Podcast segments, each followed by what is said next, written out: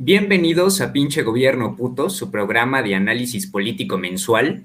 En esta edición vamos a hablar de la represión que hubo una huelga de obreros en la construcción de la refinería Dos Bocas, de la batalla por el mito fundacional de nuestra nación y de la iniciativa de reforma eléctrica que manda el presidente al Congreso de la Unión. Vamos con el programa.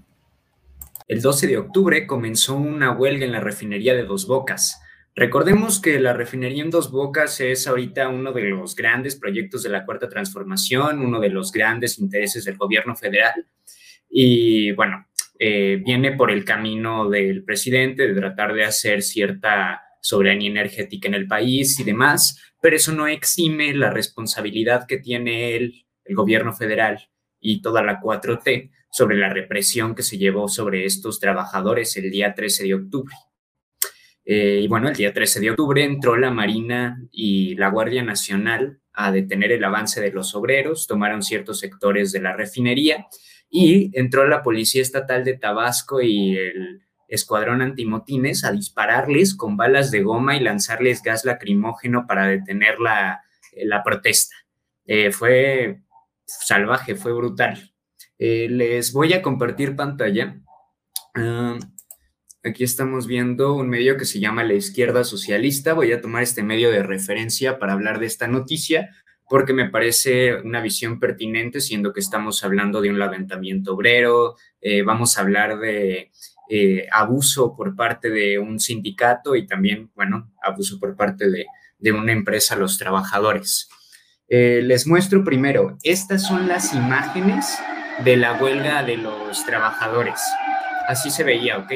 Eh, se los comparto y para mí es importante que lo vean en imagen porque estuve viendo en diferentes medios y dicen muchas cosas sobre la cantidad de, manifestantes. Por ejemplo, en Sin embargo, veía que eran más de mil. Aquí en, marxismo.mx se habla de que son eh, cinco mil.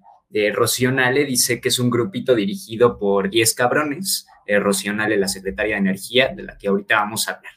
Pero bueno, Vamos a ver cuáles son las, eh, cuál es el motivo por el que les disparan, cuáles son las demandas de los trabajadores. Leamos. Aunque con un contrato millonario, ICA ha enfrentado hasta ahora dos protestas por parte de los trabajadores que demandan mejores condiciones laborales. En febrero del presente año, cerca de mil trabajadores realizaron un paro de brazos caídos exigiendo demandas similares a las del paro que se está llevando a cabo ahora. Reclaman el pago de horas extra, transporte para el personal, espacios adecuados para la alimentación, prestaciones y equipos de protección para realizar su jornada laboral. Además, hay quejas de que existen amenazas de despido para que la empresa no les pague el aguinaldo y la entrada de líderes sindicales que les cobran para conseguir contratos de trabajo.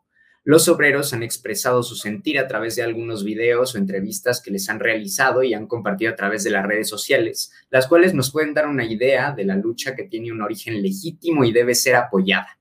No nos dan un salario justo y nos tienen trabajando muchas horas. Nos faltan uniformes y las comidas. Esa es la inconformidad que aquí nos tiene. Exigimos un salario digno y que respete nuestras ocho horas de trabajo Peleamos horas justas de comida porque no alcanzamos por exceso de personal y falta de comedores, externó otro empleado al abandonar las instalaciones. Paguen lo justo. Laboramos más de 12 horas con salarios mal pagados e incluso en condiciones inhumanas, bajo la lluvia y el sol. El presidente de México recorre las áreas, pero no hemos tenido oportunidad para plantearle nuestras inquietudes. Básicamente lo que están pidiendo los trabajadores es que se respete su dignidad, se respeten sus horas de trabajo. Eh, hay un sindicato que les está cobrando para que puedan entrar a trabajar. Se supone que un sindicato te puede cobrar eh, cierto porcentaje de tu sueldo y bueno, está bien para que te defienda y demás, pero en este caso no, en este caso se los cobran como un moche para poder entrar a trabajar, imagínense, aquí dice, durante las movilizaciones los trabajadores han denunciado a los dirigentes sindicales por venderles contratos de trabajo, los cuales están vinculados a la Confederación de Trabajadores de México. Un sindicato corrupto, básicamente un sindicato que se aprovecha de los trabajadores a los que supuestamente tendría que defender porque tienen un monopolio, tienen un trato con la empresa ICA que también, por cierto, no les paga de manera justa a los trabajadores, los tiene trabajando durante la lluvia y el sol, como eh, leíamos en el testimonio. Eh, y bueno, los hacen trabajar horas extra, ¿no? Digamos también. Eh, vamos a ver qué responde Rocío Nale en una entrevista que le hizo Milenio afuera del Palacio Nacional frente a las actas de la, de la represión que se estaba llevando a cabo en, en la manifestación, que ahorita también vamos a ver unas imágenes al respecto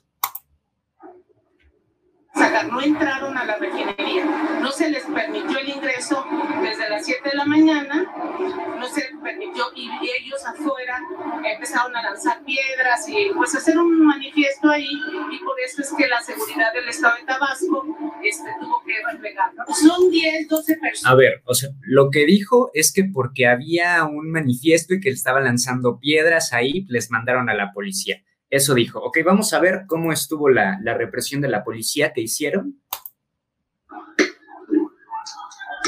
Literalmente en el video donde se defiende Rocío Nale lo que está diciendo es porque se estaban manifestando, lo reprimimos. Esto es lo que fue a hacer la, la Policía Estatal de Tabasco. Vean. Eh, bueno, vamos a ver qué, dice el presidente en la mañanera. Recordemos que la mañanera, pues si bien como él dice, si es como un instrumento democrático y demás, también sirve para que el presidente desde temprano dicte la posición del discurso público. Entonces vamos a ver qué a dónde está tratando de mover el discurso este cabrón. Aprovechando que está aquí la, la secretaria. ¿No será de un movimiento de trabajadores? exactamente Sí, es eh, un paro eh, momentáneo, transitorio, espero, porque se están eh, disputando la titularidad del contrato. Es un asunto entre sindicatos. O sea, la empresa ICA tiene trabajadores de un sindicato y eh, hay otro sindicato que le está este, compitiendo. Ahí lo que está hablando es lo que les comentaba ya del monopolio que tiene ICA con el CTM. Y por eso ayer hubo un paro. Y él está tratando de decir que realmente el conflicto es entre ciertos sindicatos.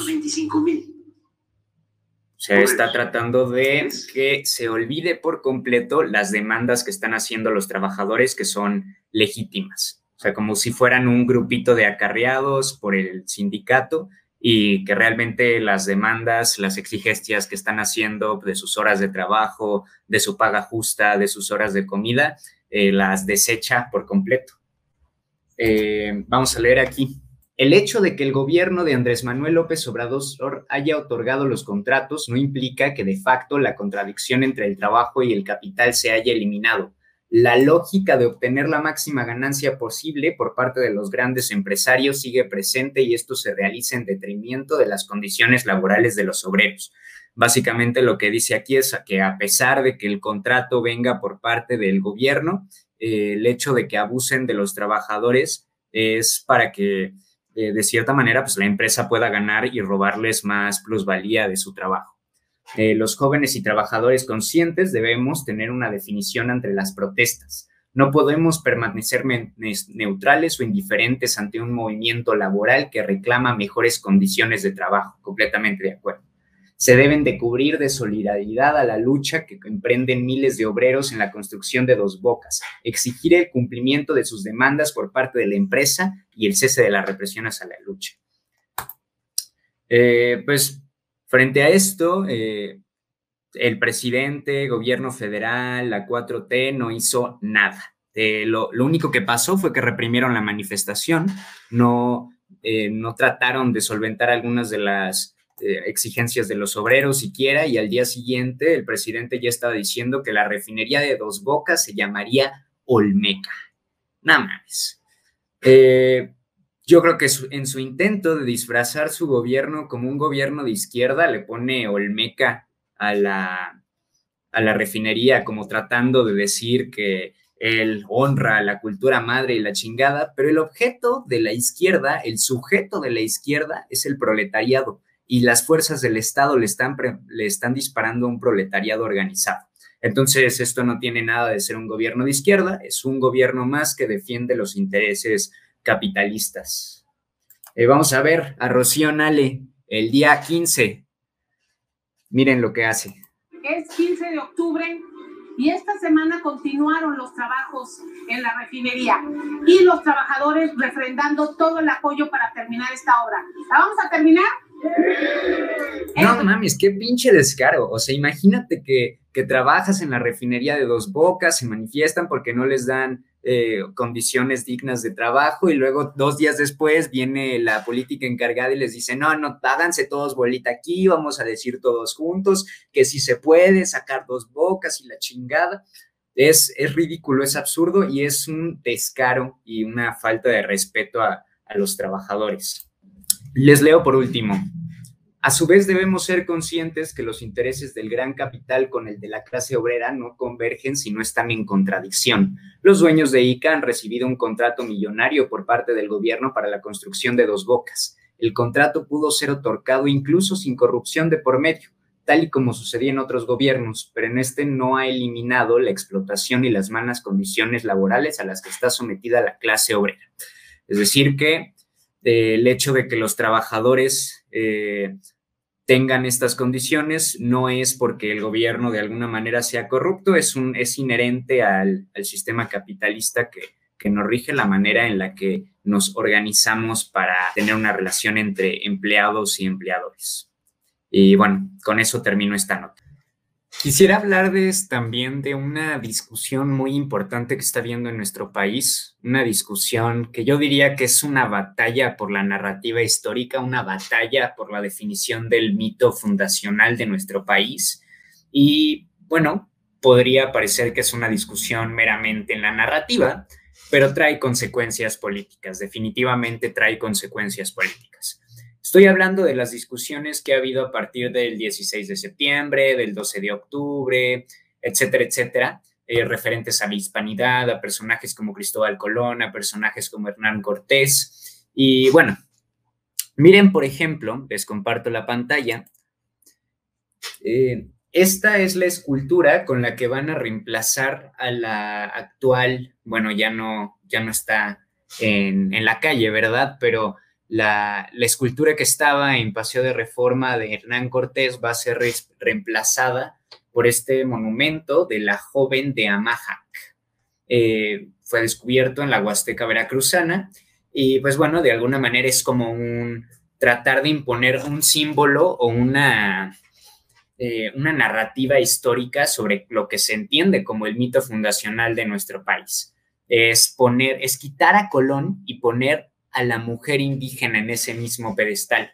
Me parece un, movimiento político muy bonito, ¿no? Una, una declaración eh, bonita en la que se lleva a cabo a partir de la política eh, el discurso eh, público que hay sobre la historia. Y miren, por ejemplo, cómo lo está tomando la ultraderecha. esta nota es de, sin embargo, de, del 10 de octubre y dice, Vox ha registrado dos iniciativas en el Congreso para reclamar al gobierno que se organicen homenajes a la figura de Hernán Cortés al cumplirse 500 años de la conquista de México y que se obligue al país azteca a garantizar el adecimiento de su sepulcro en una iglesia de la capital. No mames. Eh, pues bueno, eh, lo que está tratando de hacer Vox aquí es poner en alto la figura de Hernán Cortés, poner en alto momentos terribles de la historia de, la historia mundial, eh, como la conquista de México, fue terrible, fue brutal. Eh, y sí, pues lo estamos viendo, es algo que están diciendo en, en un congreso. Entonces, es una discusión que ha pasado, de nuevo, repito, al terreno político. Pero yo quisiera, yo quisiera que habláramos de historia, quisiera que habláramos de la discusión per se. Entonces, este es un mapa del siglo XV, siglo XVI. Eh, lo que está en verde es el Imperio Otomano y como podemos ver, tiene prácticamente rodeado a Europa. Eh, en estos momentos, lo que antes era Constantinopla, que lo vemos aquí marcado como Istambul, es parte del Imperio Otomano porque en el siglo, a mediados del siglo XV, el Imperio Otomano conquista Constantinopla y con ello termina con el Imperio Bizantino, con lo que quedaba del Imperio Romano y el orden que había en Europa a la chingada. Entonces imagínense a los europeos en ese momento porque Constantinopla no solo era eh, pues, una gran ciudad y la capital del gran imperio y la chingada, era el punto exacto entre el que cruza, entre el que se junta el mar Mediterráneo y el mar Negro, entonces era un lugar crucial para el comercio entre Asia y, Europa. Entonces, cuando se quedan sin este paso, les dan en su madre y los empiezan a asfixiar económicamente. Además, eh, Europa estaba en una crisis porque recientemente el feudalismo estaba valiendo madres, porque las tierras eh, ya se las estaban acabando, se están acabando las tierras, se estaban eh, volviendo a poblar las ciudades, estaba creciendo una burguesía. Entonces, pues bueno, Europa, Europa estaba en graves problemas y deciden lanzarse a, buscar suerte al otro lado, a ver si podían llegar a, Asia por el otro lado para no tener que pasar y pagarle al imperio otomano por comerciar con, con Asia. Eh, es interesante porque, bueno, en este movimiento, como todos sabemos y como nos explicaron en la primaria, eh, Cristóbal Colón llega a América pensando que es la India y ya después se dan cuenta de que es un nuevo continente. Eh, fue un momento terrible porque de ahí sacaron muchísima riqueza. vamos a ver más o menos cuánta. estoy tomando de referencia las venas abiertas de América Latina de Eduardo Galeano.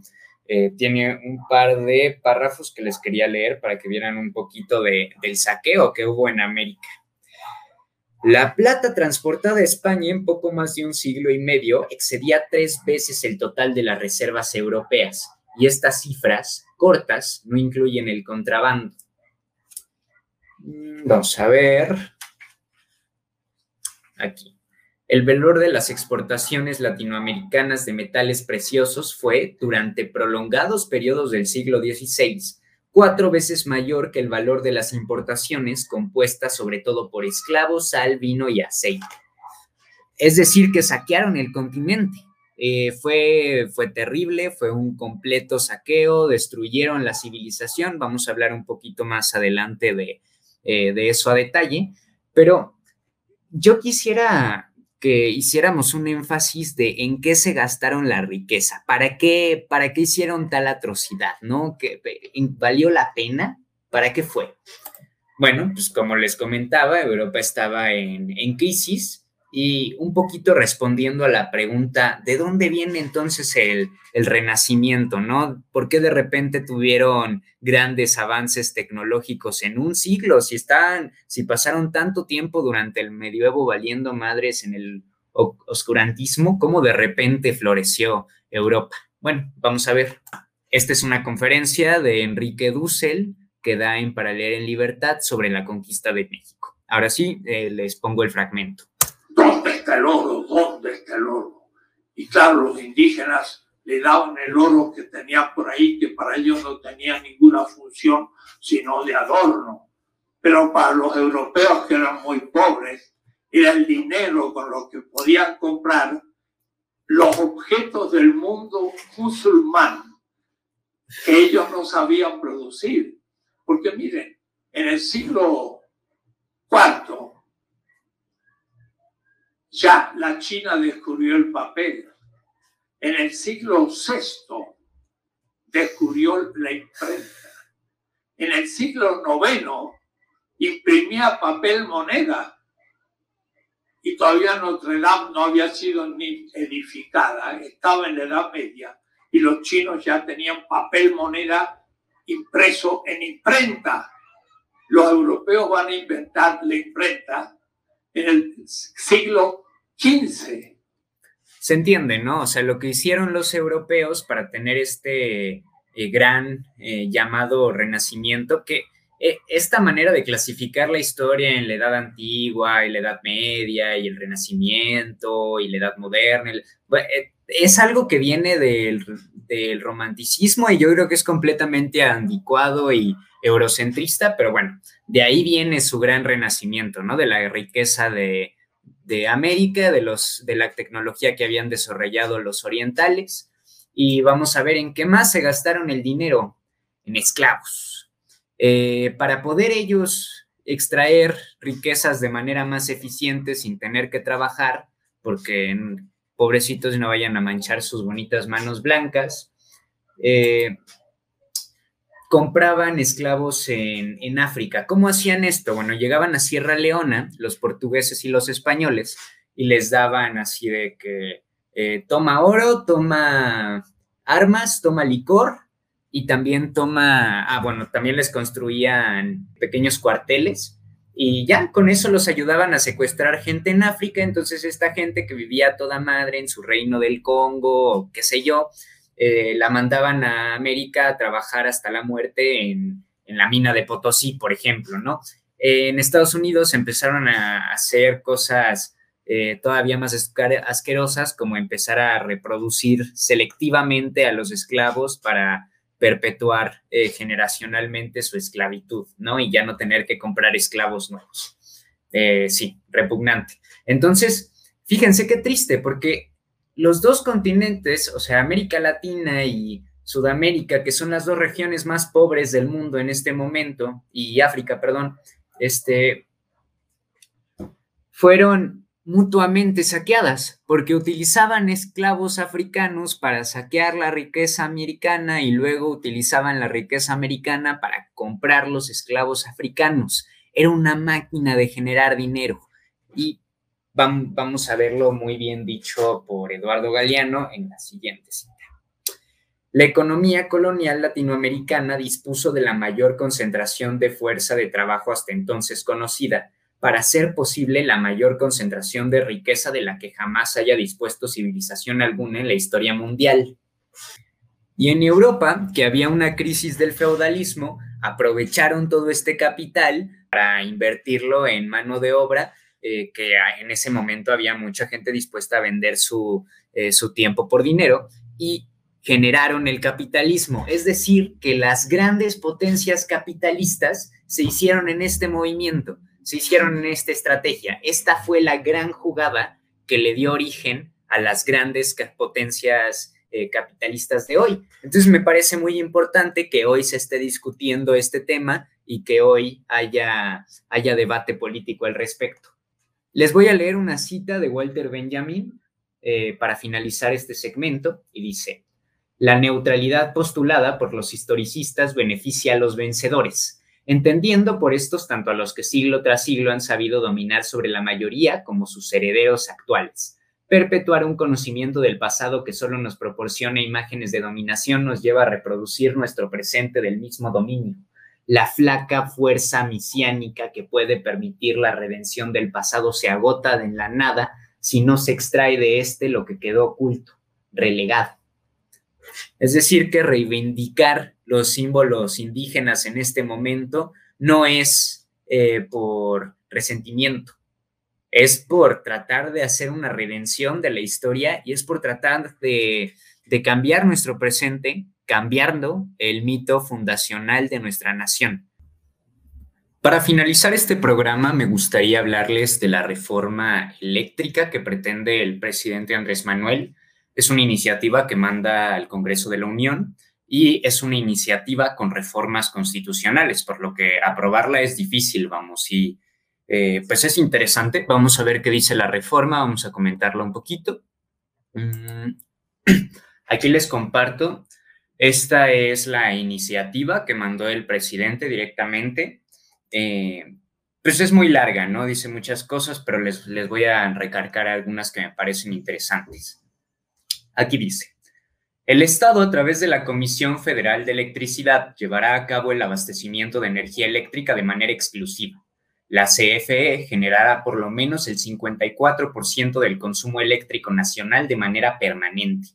Esta proporción es indispensable para que se pueda garantizar el abastecimiento y control de un insumo necesario para toda actividad social y económica. Eh, bueno, ¿esto qué significa o qué, qué pedo? Como CFE va a generar el 54% del insumo eléctrico, esto garantiza que de cierta manera no tiene que competir con, con otras empresas. Eh, ¿Qué va a pasar con el otro 46% restante? Bueno, dice, se propone una colaboración en generación eléctrica entre la CFE y el sector privado que se desea honesta y de buena fe al servicio de la nación. Las actuales inversiones en generación eléctrica legítimas del sector privado podrán participar en la generación hasta del 46% del consumo eléctrico nacional, sujetas a la planeación y control del sistema eléctrico nacional a través de la CFE. ¿Qué quiere decir? Que ese 46% sí se lo pueden disputar las, las privadas y que CFE va a determinar quién es el que, el que genera esta energía, ¿no? O sea, no, eh, no están, vamos, a la deriva del libre mercado. Eh, esta iniciativa me parece interesante porque desde la campaña el PG está diciendo que se opone al neoliberalismo y bueno, realmente en esta iniciativa, eh, al menos en el aspecto de, lo que pretende hacer con la CFE, pues se muestra, ¿no? Porque eh, el neoliberalismo, acuérdense que pretende tener un Estado más barato, un Estado con menos, o sea, que no haya empresas estatales, así como en Estados Unidos, pues tienen que usar eh, podríamos decir que es un seguro privado, eh, y aquí en México no. Aquí en México ahorita la tendencia del presidente es tratar de rescatar algunas de estas empresas, incluso, incluso está fundando algunas otras, ¿no? El hecho de que ahora exista un gas bienestar pues, para Salinas, por ejemplo, sería una aberración, ¿no? Que, que eliminó tantas empresas del Estado.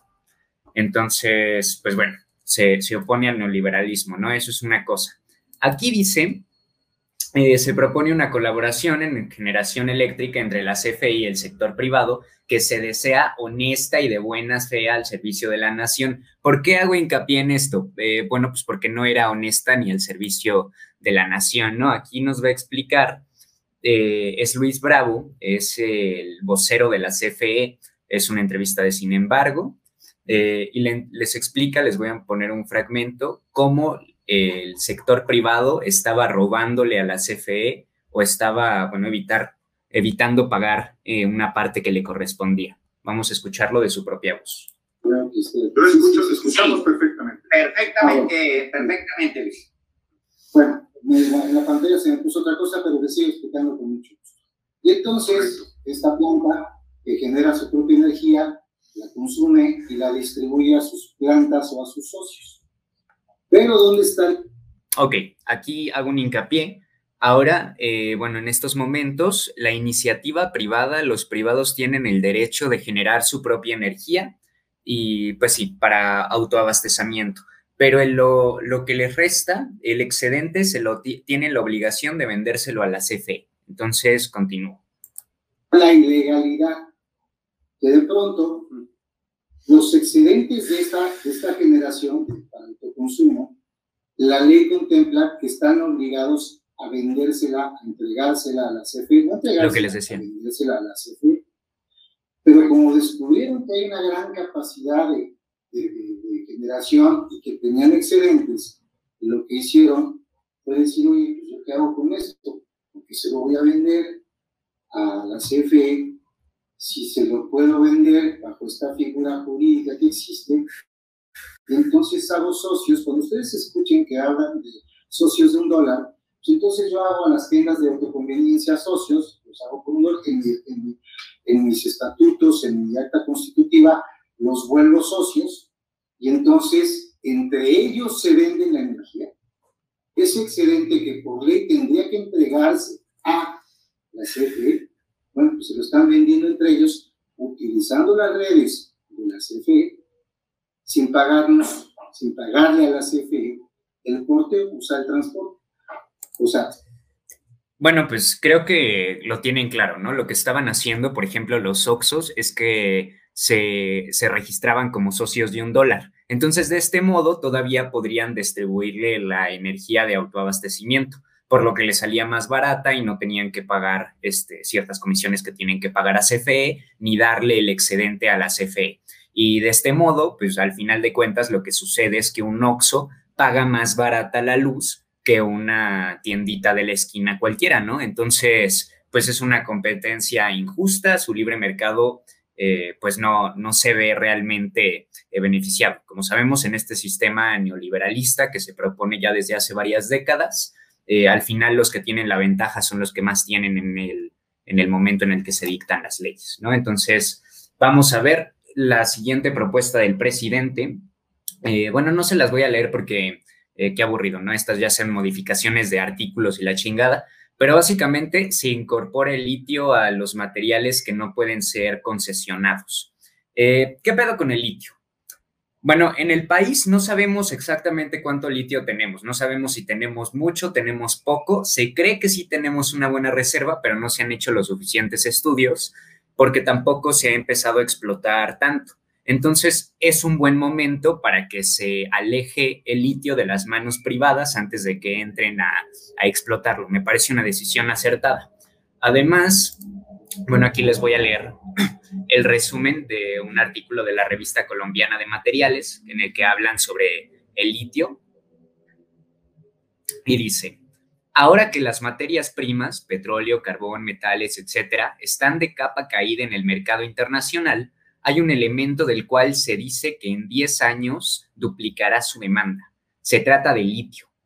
En un artículo anterior se indicó el auge de las aleaciones aluminio-litio, una de las causas por las que aumentará el consumo de este metal. Sin embargo, la razón principal será el uso en las baterías de ion de litio en muchas aplicaciones, especialmente en los motores Tesla de los nuevos automóviles eléctricos.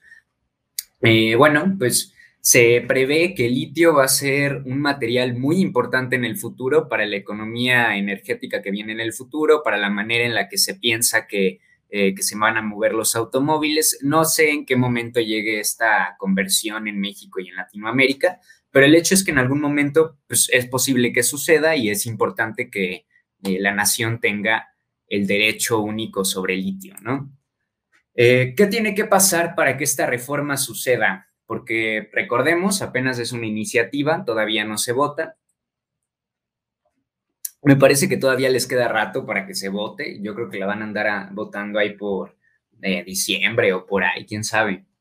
Pero dice, dice en la Constitución, en el artículo 135, sobre las reformas de la Constitución. La presente Constitución puede ser adicionada o reformada para que las adiciones o reformas lleguen a ser parte de la misma, se requiere que el Congreso de la Unión, por voto de las dos terceras partes de los individuos presentes, acuerden las reformas o adiciones y que éstas sean aprobadas por la mayoría de las legislaturas de los estados y de la Ciudad de México. Es decir, que primero va el Congreso de la Unión, este, las dos cámaras lo tienen que votar en una mayoría de dos tercios, no cualquier pendejada, y luego la, mayor, eh, la mayoría de los congresos estatales tienen que votarlo y si sale esa mayoría, se imprime en la constitución la reforma, ¿no? Entonces, está cabrón y les voy a enseñar por qué. Esta es la composición actual del Senado. Supongo que saben a qué se refieren los colores, ¿no? El, el azul es el PAN, el bio, bueno, el rojo más clarito, obscurito, no sé cómo describirlo, es morena, pues es el color de morena, ¿no? Lo, creo que se entiende, vamos.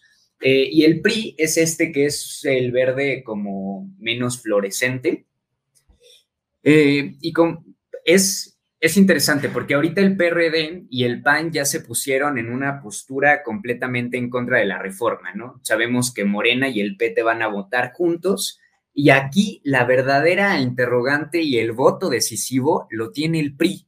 Fíjense qué mamada, ahorita el país está en las manos del PRI y obviamente están aprovechando para sacar el umbrón y obviamente el PAN y Morena tienen en cuenta esto, es algo que en el discurso público es evidente, entonces ahorita los reflectores están en el PRI.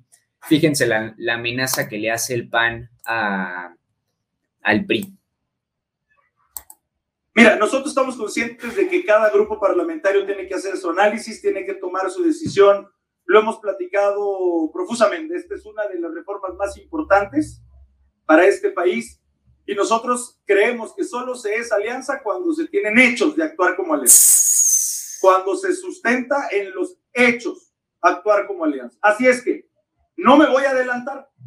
Si en los hechos vamos a funcionar como alianza legislativa, entonces en los hechos seguiremos funcionando como alianza legislativa y electoral verga, o sea, en el en el Congreso los amenaza con ya no seguir con la alianza electoral. Está cabrón. Eh, aquí el, el PAN se, el PAN, el PRI se pone en una posición muy incómoda, porque por un lado es, va, eh, voto en contra de la reforma energética y me conservo con el PAN. Si yo voto a favor de la reforma energética, ya no hay vuelta atrás, ya no se pueden mover del otro lado. Entonces el PRI ahorita se tiene que cuestionar si le puede robar, o sea, en elecciones, si les conviene quitarle más bien votos al PAN o a Morena. Entonces, pues sí, es, es una interrogante interesante. Y de hecho, el peje les hace una pregunta que le escaló. yo, estoy seguro que en el seno del PRI este pedo le escaló, porque fue una, una pregunta muy buena, una referencia histórica al propio pasado del PRI. Entonces, vamos a ver qué les dice el presidente. De modo que, ahora que presentamos la iniciativa para fortalecer a la Comisión Federal de Electricidad, pues el PRI tiene una oportunidad para definirse. Va a seguir con el salinismo como política o va a retomar el camino de el presidente Cárdenas, el presidente Adolfo López Mateos, el camino que está. Verga, o sea, les está, eh, el presidente prácticamente lo que les está planteando es tan definirse en este momento. ¿Quién es el PRI ahora? porque está el PRI del salinismo, el PRI neoliberal, pero también está el PRI de Cárdenas. Bueno, es el PRM, ¿no? Pero es, es el PRI, vamos, es la, el heredero eh, anterior del PRI. Entonces, eh, no sé, es, es un interrogante eh, interesante la que les pone el presidente. Yo creo que si nos fuéramos ahorita al pasado y les dijéramos que esto iba a pasar en algún momento, no nos lo creerían, porque es así como, eh, un nieto eh, del PRI, un nieto de, rebeldes del PRI, o sea, los rebeldes de los rebeldes del PRI eh, son los gobernantes en el país en este momento y el PRI y el PAN están viendo si se alían para chingárselo. No sé, es algo muy extraño porque incluso el PRI, el PAN, perdón, como partido surgió para ponerse en oposición a Cárdenas. Entonces, también ahí hay otra referencia histórica, ¿no? O sea, ¿qué camino van a tomar? Porque cuando se alían de cierta manera es con Salinas. Entonces, pues sí, van a seguir en el camino del salinismo o se van a poner y se van a poner en, de, van a regresar a la vía que había planteado Cárdenas, poniéndose así en contra del, del PAN otra vez, volviendo a, a, la posición original del partido. No sé, es, es interesante, vamos a ver qué pasa por el PRI. Eh, es un partido que ya está en decadencia, que está viendo cómo sobrevivir. Entonces, pues sí, es, una decisión sumamente importante para la supervivencia del PRI. Eh, bueno, aquí han estado tratando de mandar como mensajes de unidad, ¿no? Están reunidos el presidente del PAN, del PRD, del PRI, esto después de la amenaza, que se reunieron para dictaminar eh, qué iban a decidir. Sin embargo, el, Alejandro Moreno, el líder del PRI, eh, da este video en el que plantea que no le van a dictar al PRI qué hacer. Y al final hace una referencia a Cárdenas. Y si hay un debate dentro del PRI, el PRI ha dicho no, no sabemos exactamente todavía por qué vamos a votar. Todos los ojos del país están en el PRI en este momento. Que de manera inteligente y estratégica, el PRI está regresando a las mesas de la familia, a la discusión, al trabajo. Hoy todo. A ver, sí, hay que decirlo, si están regresando a la discusión es porque eh, les tocó buena suerte eh, de estar en medio de una discusión interesante, ¿no? Pero realmente el PRI ya no es discusión y están aprovechando este momento también para darse su relumbrón, darse, dar a conocer a personajes como Alejandro Moreno, presidente del PRI, pues sí, aprovechan la jugada, ¿no? También yo siento que por eso no se van a definir en un rato, van a estar haciendo show. Con decisión, con orgullo. A los priistas nadie nos dice qué hacer. Los priistas construimos, los priistas dialogamos. Nadie nos dice qué hacer. Los priistas presentamos posición política, como lo tiene que hacer un partido como el nuestro. Lo mejor del O sea, no dice qué van a hacer, pues. Aquí está su militancia, aquí están ustedes, quienes son la fuerza y la esencia del partido. Qué triste Ese frase. Es el partido que México necesita, el Partido Revolucionario Institucional. Vamos fieles a los legados de Calles y de Cárdenas. Vamos fieles a los legados de Calles y de Cárdenas. Yo no sé si esto sea una pista de que van a, van a unirse al bloque de Morena para tratar de sobrevivir. Es que la cuestión es esa, tienen que definir, tienen que calcular si en las siguientes elecciones el PAN va a perder o va a crecer, porque si crece igual y se les pueden pegar y así eh, se roban algunos votos del PAN. Tienen que decidir si van a ser un apéndice del PAN o van a ser el, su propio partido. Yo creo que esa es la verdadera interrogante.